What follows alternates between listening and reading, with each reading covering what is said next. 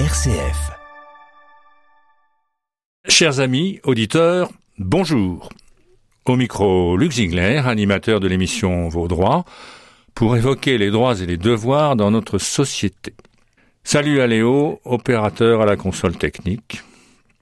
Et bienvenue à Gisèle, avec laquelle nous allons évoquer le thème Comment vieillir heureux à la retraite. Je me permets de vous rappeler que nous avons il y a quelques semaines euh, évoqué le sujet du vieillissement euh, à partir d'un document d'un ouvrage de Laura Adler, un essai, et qui euh, s'intitule La voyageuse de nuit et qui traite ce problème du vieillissement avec un certain nombre de références. Sans doute vous rappelez-vous de la chose. Donc je suis très heureux de pouvoir accueillir cet ami et nous allons opérer en deux temps. D'abord, apprendre à connaître mon invité et qui êtes-vous, Gisèle? Et, puis ensuite, deuxième temps, de quoi a-t-on besoin pour vivre longtemps et en bonne santé? Donc, euh, sur le premier point, Gisèle, je demander de vous présenter, oui, et puis de, de nous dire un petit peu euh, comment euh, a été votre parcours euh, personnel, professionnel, familial, voilà. Eh bien, je suis née accidentellement dans un village de Seine-et-Marne, mais mes parents habitaient Paris, mais j'étais prématurée.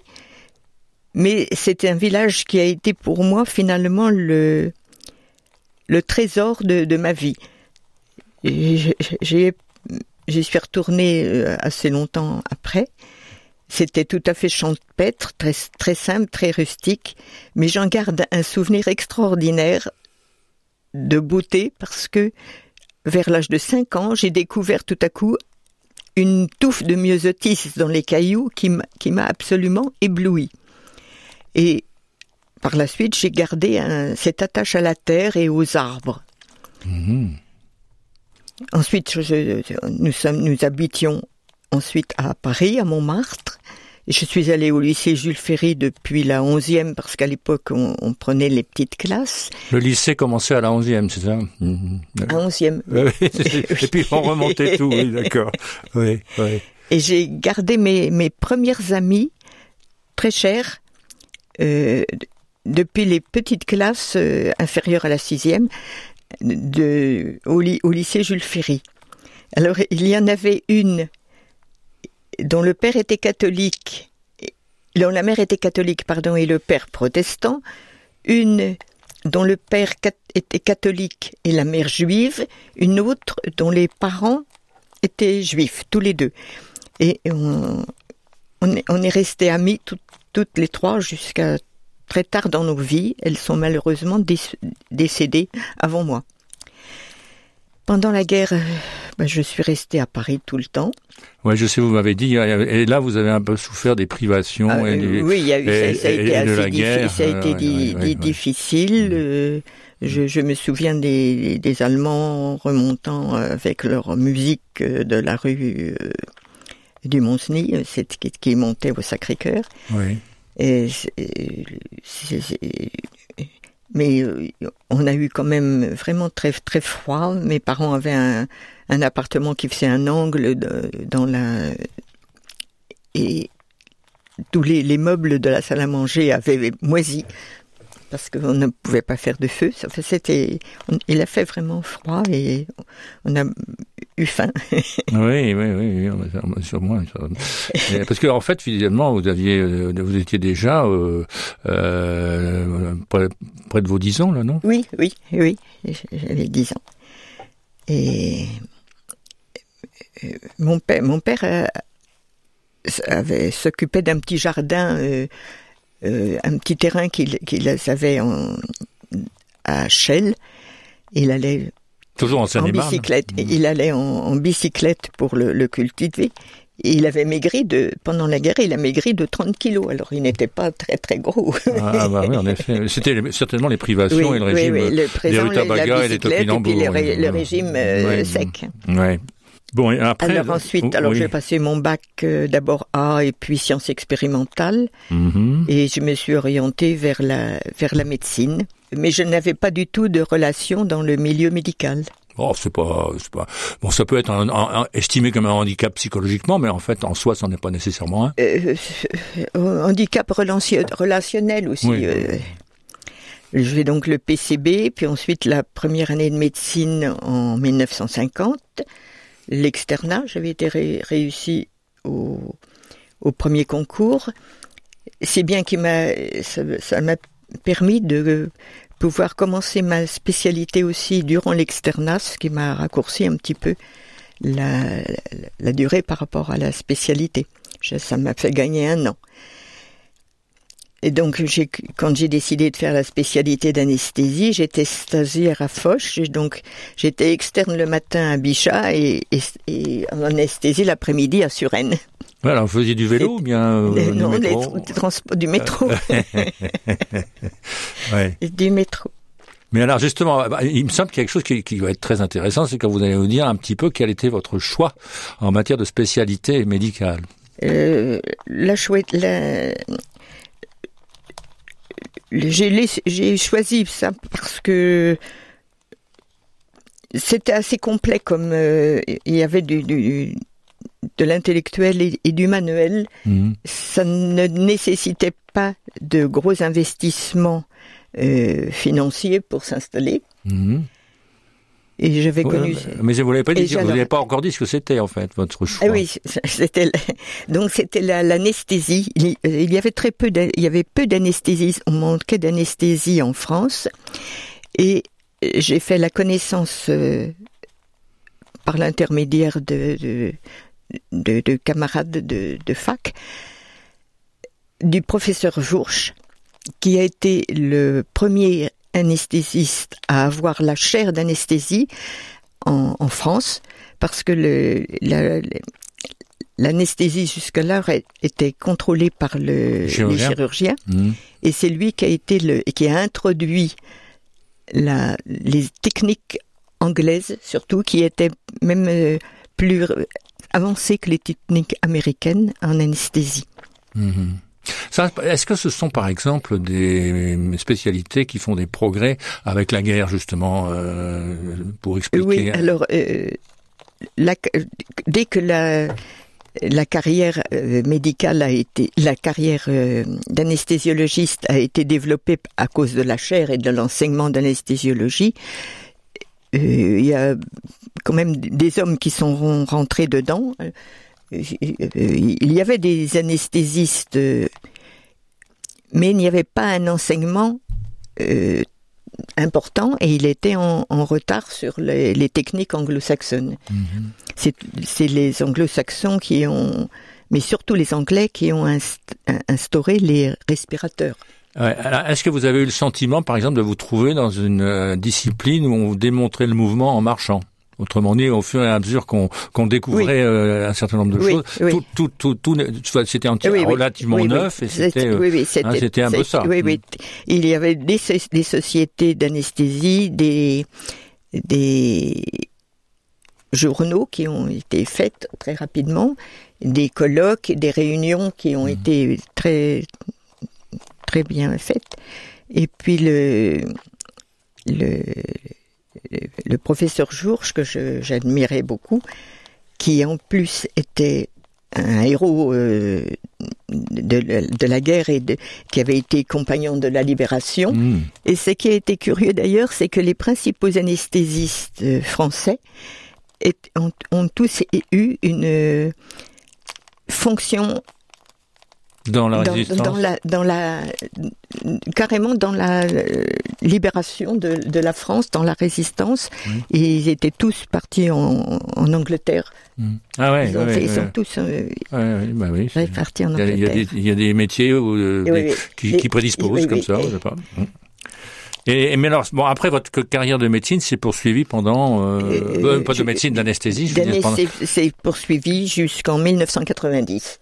Donc oui, c'est ça. Là, vous avez 60 ans, mais euh, que, que dirais-je Là, vous avez, vous avez au fur et à mesure pu assister et bénéficier des progrès de la science. Pour, non, je, je, suis partie de très bas parce que, mais j'ai je faisais les premières anesthésies que j'ai faites étaient même avant d'être en formation d'anesthésiste, parce que à l'époque, euh, les anesthésies étaient données par n'importe qui.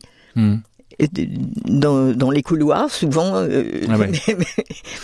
Et ça se passait avec un système qu'on appelait le masque d'ombre d'âne, qui était un, un, appareil qui donnait de un mélange euh, éther et chloroforme que l'on donnait avec une espèce de boule remplie de ce, ce liquide que l'on dosait de 1 à 8. Et, Ça fait un petit peu, euh, je dirais, euh, euh, ambiance de, de, roman du début du siècle. Abso absolument, mais c'était ça hein, un peu. Hein.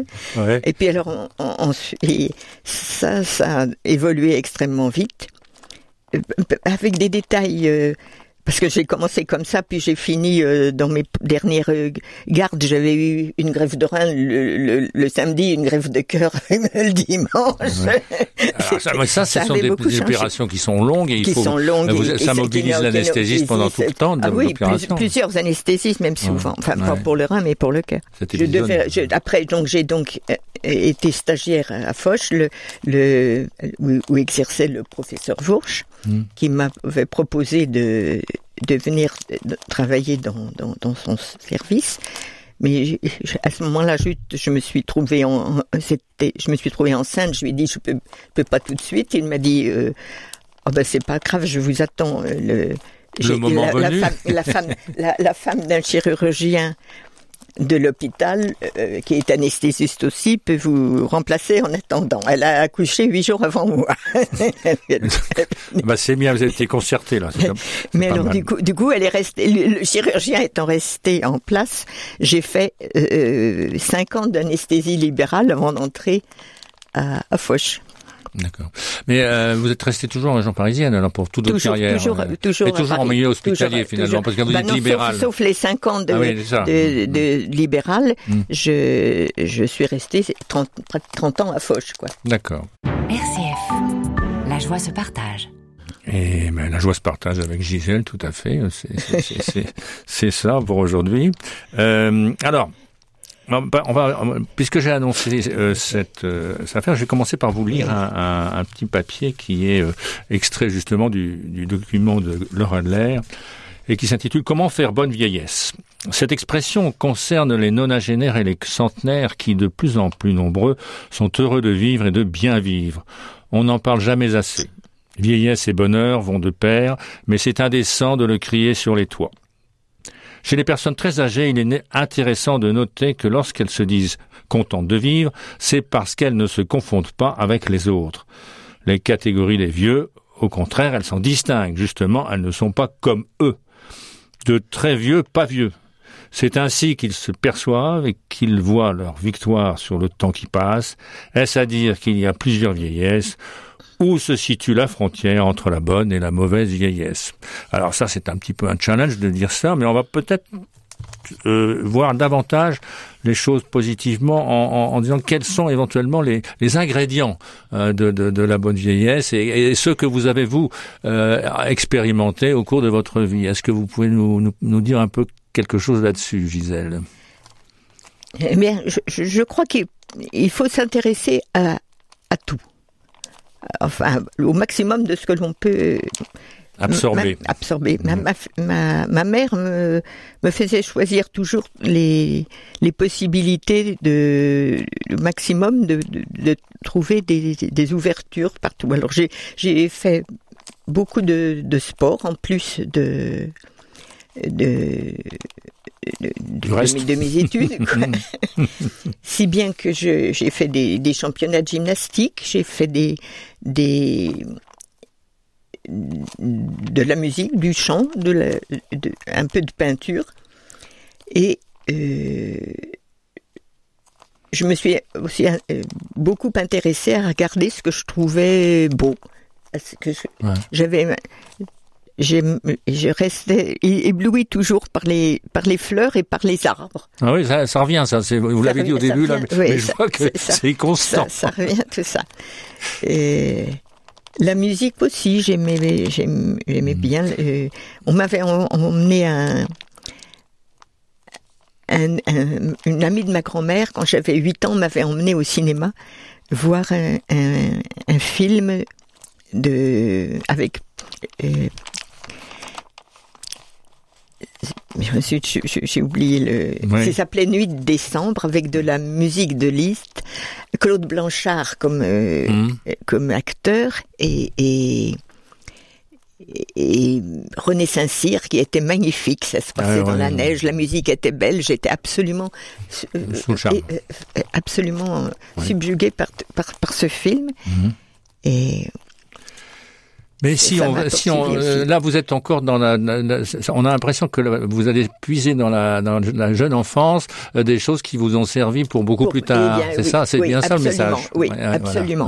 ouais. l'attachement à la terre, à la euh, on avait eu comme avec mon mari, on avait acheté une petite maison de de campagne dans l'Oise qui nous, nous plaisait tous les deux. Mm. On, on avait ce, ce goût de la terre tous les tous les deux. Mm. Et, et ensuite, quand je suis euh, en 76, euh, on a quitté Paris pour habiter le, le PEC, avec à nouveau là un jardin et de la verdure et, de la terre. C'était, Mm. on aimait, aimait beaucoup. Et je crois que Mais ce, ce- je dirais, ce qui vous a en fait euh, mu ou motivé pour euh, être celle que vous êtes encore aujourd'hui, c'est-à-dire euh, une femme euh, assez assez rayonnante et assez toujours souriante. On a l'impression que euh, vous avez jamais de contrariété, alors je- que vous devez avoir le- comme tout le monde. Et- et- mais, vous, mais vous les assumez. j'ai- j'ai eu des, des, des contrariétés, j'ai eu des, des, des chocs euh, Oui. Psychologiques euh, aux, autres- aux environs de 70, 72, par là, de- des années très difficiles. Mes parents sont, sont morts tous les deux. euh, euh, la marraine de ma fille, j'ai été opérée. Enfin, il y a eu beaucoup de Oui, oui. euh, choses. En général, c'est ce qu'on appelle les, Alors là, j'ai euh, pendant pendant mes études médicales, au point de vue foi, j'avais eu un trou complet de, de, de 18, alors que j'avais une éducation catholique euh, jusqu'à 18 ans très très très profonde, bien que mes parents ne soient pas très très religieux. J'ai eu un, un, trou pendant mes études euh, médicales, mais euh, à la suite de ces périodes de 71 et 72, je suis je suis revenu à, à, la, à la religion de façon très, très profonde. Oui. C'est les cycles longs. les cycles longs. oui. voilà. Et, et Bah, écoutez, alors, je suis devenue grand-mère en, Mhm, en 1984. mhm. Ça, ça a été euh, très heureux, mais, mais je ne, j'ai eu la chance d'avoir eu une fille et un gendre merveilleux, et je crois que j'ai quand même eu beaucoup de chance euh, Mhm. Personnellement. enfin. Oui, oui. Ben oui, comme on disait aussi, la chance c'est quelque chose qui se, voilà. euh, qui s'attrape, qui mais qui doit s'entretenir aussi, qui Oui, doit être oui. euh, recherché psychologiquement, Voilà, quoi. voilà. Mhm, ouais. j'ai j'ai de la chance, euh, et, et- mais je, je, c'est Dieu qui me conduit un peu quelque part, parce que j'ai un, un petit phénomène qui est assez curieux. C'est, j'habite ici maintenant. euh, j'ai quitté Foch avec un, un, un directeur qui s'appelait Mémin. J'habite à côté de la Ferté-Saint-Mémin. Ah oui, oui. c'est vrai. Et. Un signe. la, je, la chapelle Saint-Mémin, pardon. Mhm. Et là, ce qui est extraordinaire aussi, c'est qu'il y a une, un immeuble qui va se construire à côté de chez moi, qui, s- qui va s'appeler ataraxie. Et ce terme d'ataraxie, qui veut dire euh, euh, sérénité à peu près, c'est ça vient d'un un médicament qui s'appelait euh, Atarax, que, que j'employais beaucoup en anesthésie Mhm. et que j'avais donné comme nom à notre dériveur, parce qu'on a- on, on- Ah bon, on avait ah un ouais. dériveur. Et je me suis trouvé, je me suis dit que c'était vraiment Mhm. un signe du destin de me retrouver entre mes mains et l'ataraxie. Bah écoutez, euh, si vous êtes sensible aux signes, c'est c'est bien. Je, je Euh. Alors écoutez, euh, merci Gisèle pour cet échange que et puis on voit que vous êtes bien pénétré de, de tout ce que vous nous avez dit et D'accord. merci à merci à vous, merci à toi